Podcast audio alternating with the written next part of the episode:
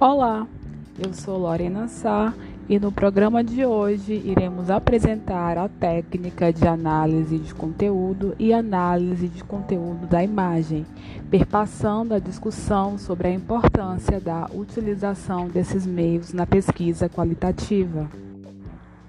Vocês sabiam que uma das fases mais determinantes para quem pretende realizar uma pesquisa a definição exata das técnicas de coleta e das técnicas de análise dos dados.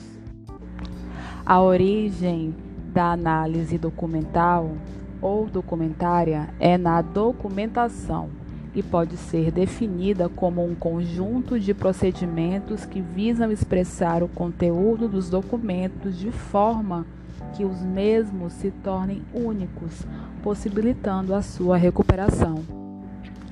Assim como documentos escritos, as imagens também passam por um processo de análise e indexação. O processo de indexação, sejam de documentos visuais ou textuais, relacionam-se com processos cognitivos por atribuir conceitos que melhor representam o conteúdo do documento, visando sua recuperação. Para que essa atividade seja empenhada com sucesso, é preciso seguir uma estrutura lógica de leitura, no qual o documento é analisado por partes, para que sejam identificados elementos que traduzam o assunto neles tratados.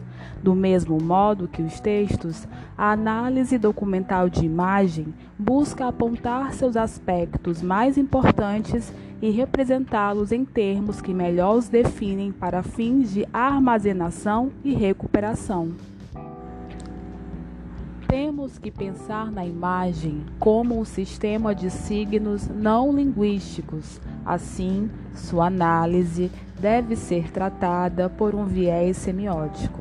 Logo, as imagens devem passar por um processo de análise em que podem ser identificados os aspectos intrínsecos e extrínsecos do documento, sendo expressos em pontos de acesso por meio da indexação.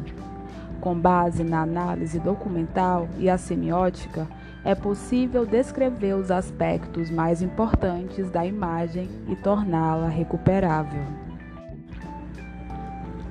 A recuperação de um documento de imagens implica em identificar seus ícones e significados. A busca de sentido está relacionada com a capacidade e atitudes do leitor. Para entender o significado global de uma imagem, o receptor considera uma sequência de atos semânticos que compreendem seis etapas. Vamos para elas. Primeira, competência iconográfica. A competência iconográfica consiste na observação e identificação de formas visuais simples como animais e pessoas. 2. Competência narrativa. Baseado na experiência visual, o leitor consegue estabelecer relações entre as pessoas, animais e o cenário. 3. Competência estética. Na competência estética, o leitor atribui sentido dramático segundo suas próprias experiências simbólicas e estéticas. 4. Competência enciclopédica Baseado na sua experiência cultural e seus próprios conhecimentos, o leitor identifica valores e relações relevantes com outras informações. 5. Competências linguísticas comunicativas é a capacidade do leitor de elaborar preposições linguísticas com quem comunica e expressa o conteúdo da imagem. E por fim, 6 competência modal.